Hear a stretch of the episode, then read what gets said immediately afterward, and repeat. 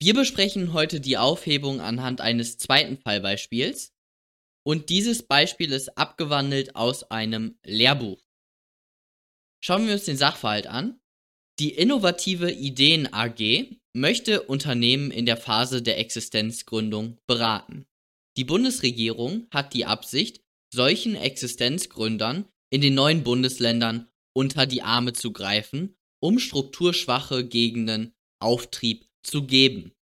Hierfür sind im Haushaltsplan entsprechende Mittel vorgesehen. Daher beauftragt das zuständige Bundesamt für Wirtschaft die AG in verschiedenen Städten Brandenburgs und Sachsens Existenzgründerseminare abzuhalten. Hierfür bewilligt das Bundesamt der AG einen Zuschuss in Höhe von 100.000 Euro. In der Bewilligung zugrunde liegenden Förderrichtlinien des Bundeswirtschaftsministeriums wird unter anderem vorausgesetzt, dass die beratenden Unternehmen über praktische Erfahrungen auf dem Gebiet der Existenzgründung verfügen. Seit Jahren versagt das Bundesamt Zuschüsse an Unternehmen, die keine praktischen Erfahrungen nachweisen können. Die AG erhält den Zuschuss, obwohl sie auf dem Gebiet der Existenzgründung bislang nur wissenschaftlich tätig war. Diese Tatsache war im Vergabeverfahren fälschlicherweise nicht berücksichtigt worden, weil die AG ihre bisherige Tätigkeit nicht vollumfänglich dokumentiert hatte damit ihre fehlenden praktische Erfahrung nicht auffiel. Das Bundesamt weiß hiervon zwar nichts, aber es bekommt mit, dass die AG das Geld für eine große Firmenfeier ausgegeben hat, also die ganzen 100.000 Euro.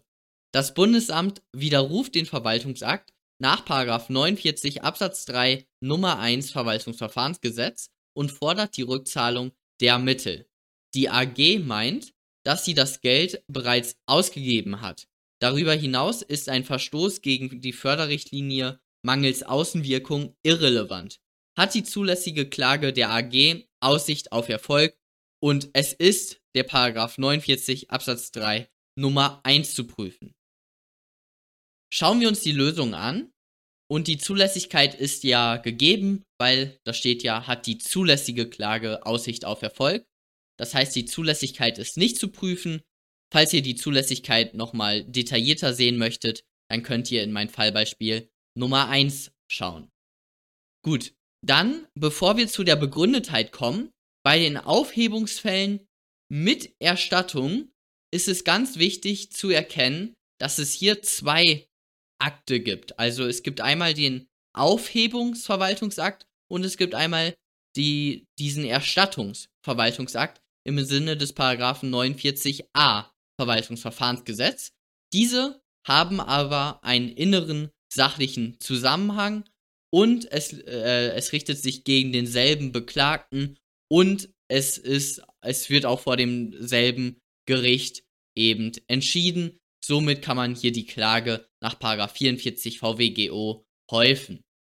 Dann kommen wir zu der Begründetheit. Die Passivlegitimation ist mangels entgegenstehender Angaben im Sachverhalt zu bejahen. Dann kommen wir zu der Ermächtigungsgrundlage für die Aufhebung und hier würde ich dann sofort den Paragraph 49 Absatz 3 Nummer 1 hinschreiben, weil das steht ja so im Sachverhalt. Also da normalerweise würde ich ja hier jetzt sagen, es gibt keine Spezialnorm, daher richtet sich die die die Ermächtigungsgrundlage richtet sich daher nach den Paragraphen 48 und 49 Verwaltungsverfahrensgesetz. Aber hier habe ich jetzt sofort den 49 Absatz 3 hingeschrieben, weil das eben im Sachverhalt und im Bearbeitervermerk so vorgegeben war. Hier kommen wir dann zu der Rechtsgrundlage des Ausgangsverwaltungsaktes. Und hier haben wir keine Rechtsgrundlage, weil das war ja ein Zuwendungsbescheid und im Sachverhalt gibt es auch keine Rechtsgrundlage und bei Zuwendung gibt es äh, grundsätzlich keine Rechtsgrundlage. Da müsst ihr hier dieses Problem kurz aufmachen des Vorbehalts des Gesetzes bei begünstigenden Verwaltungsakten und nach herrschender Meinung ist dieser, dieser Vorbehalt des Gesetzes, also es ist keine Rechtsgrundlage erforderlich bei begünstigenden Verwaltungsakten. Dann die formelle Rechtmäßigkeit ist zu bejahen Zuständigkeit, Verfahren, Form. es hat die zuständige Behörde gehandelt, das steht so im Sachverhalt drin. Äh, Verfahren, es ist ein begünstigender Verwaltungsakt, also ist nicht mal eine Anhörung erforderlich. Und dann ist der, die Form ist grundsätzlich formfrei und hier gibt es auch kein Formerfordernis. Okay, dann kommen wir zu der materiellen Rechtmäßigkeit. Und hier müsstet ihr dann sagen, ja, möglicherweise wurde gegen die Verwaltungsvorschriften verstoßen. Grundsätzlich haben Verwaltungsvorschriften nur eine verwaltungsinterne Wirkung. Das heißt, wenn gegen diese verstoßen wird, dann interessiert das keinen Menschen. Also dann ist das egal. Allerdings können diese Verwaltungsvorschriften ja Außenwirkungen gewinnen, beziehungsweise halt äh, ein Verstoß kann relevant werden, wenn, die, wenn eine Selbstbindung der Verwaltung nach Artikel 3 Absatz 1 Grundgesetz vorliegt. Dies setzt voraus, dass eine Verwaltungspraxis gegeben ist, die liegt hier vor, dann muss man jetzt prüfen, stimmt, stimmt der Sachverhalt mit den Verwaltungsvorschriften überein. Und hier hat unser Unternehmen ja keine praktischen Erfahrungen. Das heißt, die, und die Verwaltungsvorschrift sieht vor, hey, ihr braucht praktische Erfahrung. Das heißt, der Sachverhalt stimmt nicht mit den Verwaltungsvorschriften überein. Damit ist das hier rechtswidrig, sofern die Verwaltungspraxis an sich rechtmäßig ist. Rechtmäßigkeit der Verwaltungspraxis, da müsstet ihr natürlich jetzt hier Artikel 3 prüfen. Es liegt zwar eine Ungleichbehandlung von Unternehmen mit praktischer Erfahrung zu Unternehmen ohne praktischen Erfahrungen vor, aber das ist ja wohl verfassungsrechtlich gerechtfertigt. Das habe ich jetzt hier nicht wirklich ausgeführt, weil wer soll denn diese Seminare geben? Jemand mit praktischen Erfahrungen oder jemand ohne praktische Erfahrung? Natürlich macht es Sinn, dass jemand mit praktischen Erfahrungen diese Seminare hält.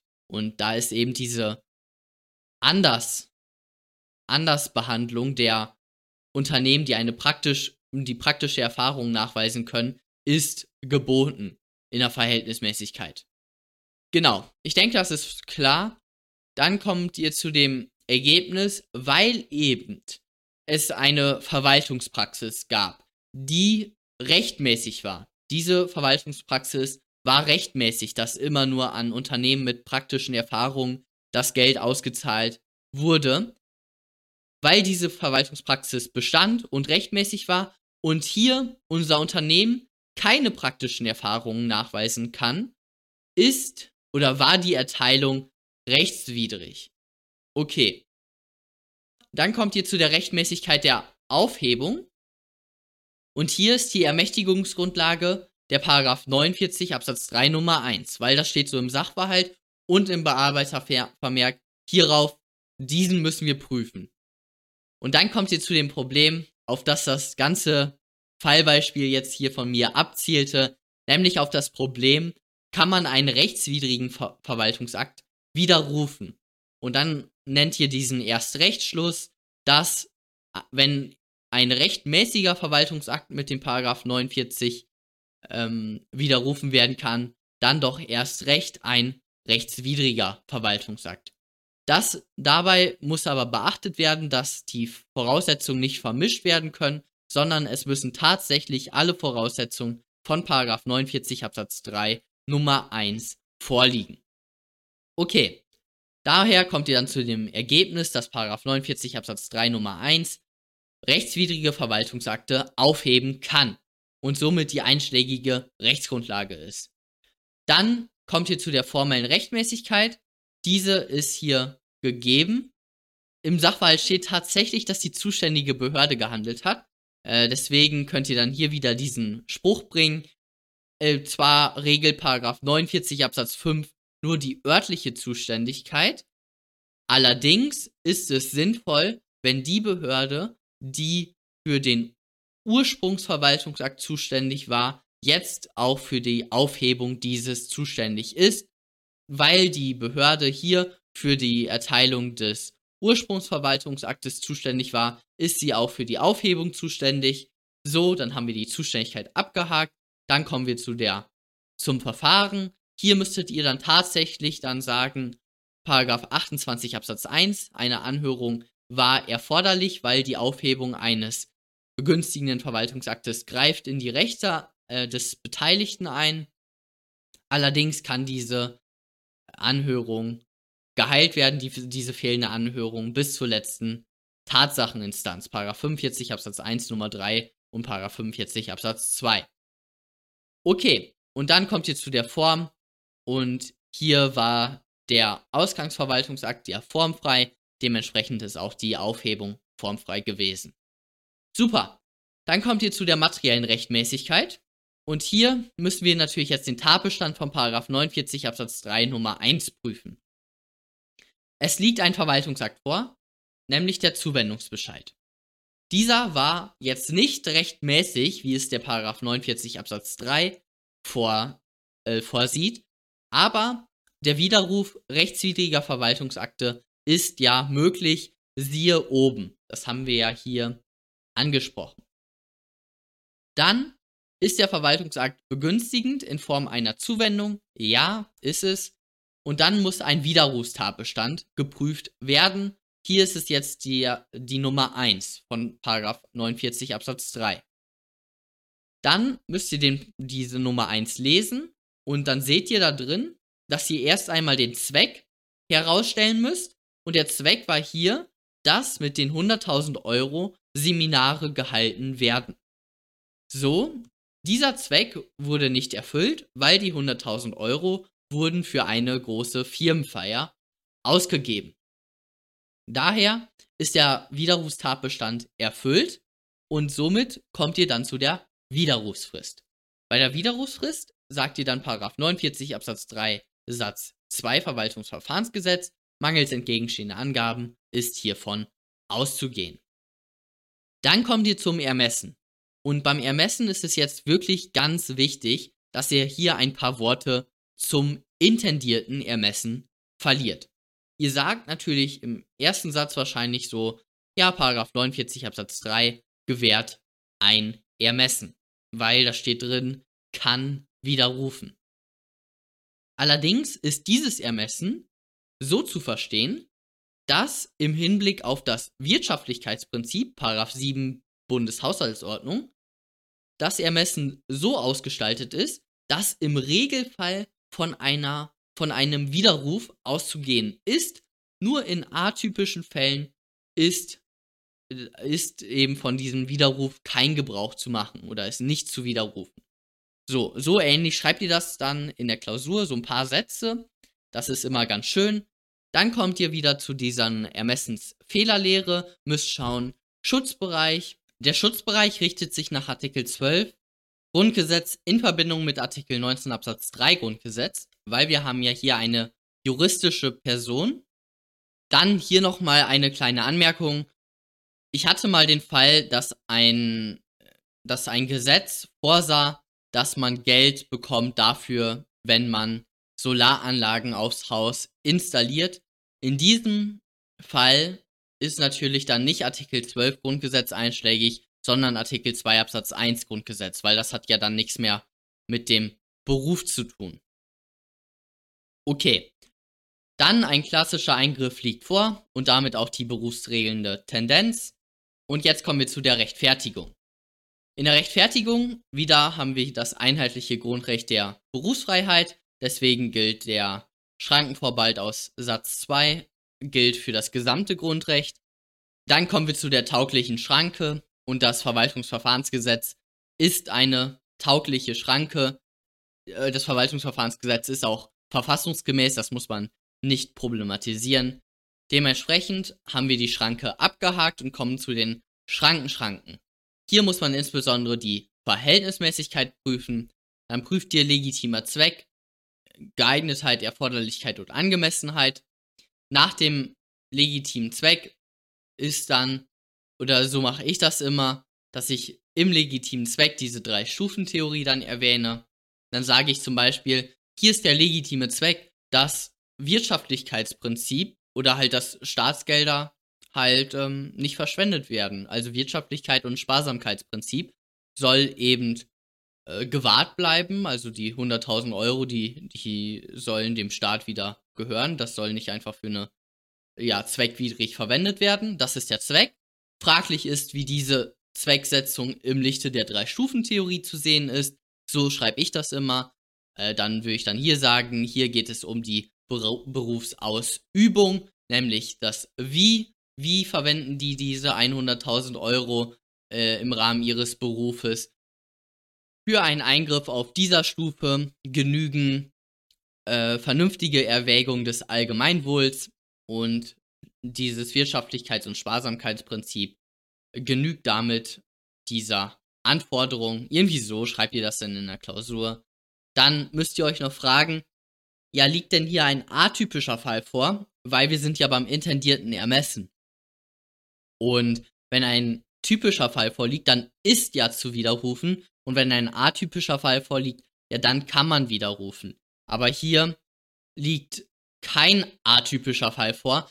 Insbesondere kann man sich nicht auf den Vertrauensschutz berufen im Rahmen von 49 Absatz 3. Also die AAG bekommt Geld dafür, dass sie Seminare hält und verwendet dann dieses Geld für eine Firmenfeier. Da kann man sich natürlich nicht auf Vertrauensschutz berufen. Okay, dann liegt hier also kein atypischer Fall vor. Somit haben wir den somit greift der Grundsatz des intendierten Ermessens, nämlich dass der Verwaltungsakt zu widerrufen ist. Genau. Das Zwischenergebnis wäre dann hier, dass der Widerruf rechtmäßig ist. Dann kommt ihr zu der Erstattung, weil wir haben ja die Klagehäufung. Wir haben ja zwei Akte und dann müsst ihr den Paragraph 49a Verwaltungsverfahrensgesetz prüfen. Formelle Rechtmäßigkeit. Wer ist für die Erstattung auch zuständig nach Paragraph 49a? Klar, die Behörde, die aufhebt, ist zuständig. Dann Verfahren. Mangels Angaben ist hiervon auszugehen, beziehungsweise ihr könnt wieder nach oben verweisen, nämlich dass die Anhörung hier geheilt werden kann. Und dann ist hier noch ganz wichtig bei der Erstattung, dass die Form nach 49a Absatz 1 Satz 2 Verwaltungsverfahrensgesetz einzuhalten ist, nämlich die Schriftform und dann kommt ihr zu der materiellen Rechtmäßigkeit und hier gibt es einen Prüfpunkt im Tatbestand, nämlich dass der, dass der Verwaltungsakt wurde mit Wirkung für die Vergangenheit aufgehoben. Das ist hier der Fall beim Paragraph 49 Absatz 3. Daher kommen wir dann zu der Rechtsfolge, die eine gebundene Entscheidung vorsieht. Und dann kommt ihr zu dem Prüfungspunkt Umfang der Erstattung.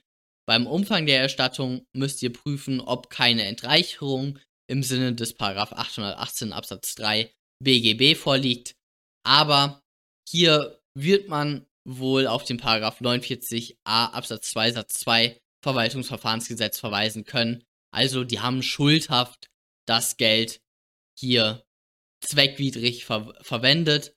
Daher können sie, kann sich die AG nicht auf die Entreicherung berufen. Und dementsprechend kommen wir zum Gesamtergebnis, dass die Klage hinsichtlich der Aufhebung und der Erstattung unbegründet ist. Die Klage hat keine Aussicht auf Erfolg. Perfekt, das war's dann von dem heutigen Video. Das ist ein bisschen komisch der Fall, also ich muss das zugeben. Ich habe hier auch ein bisschen das dann zwanghaft gemacht, dass ich dieses Problem halt ähm, unbedingt jetzt in diesem Fallbeispiel haben wollte, nämlich einen Widerruf von rechtswidrigen Verwaltungsakten.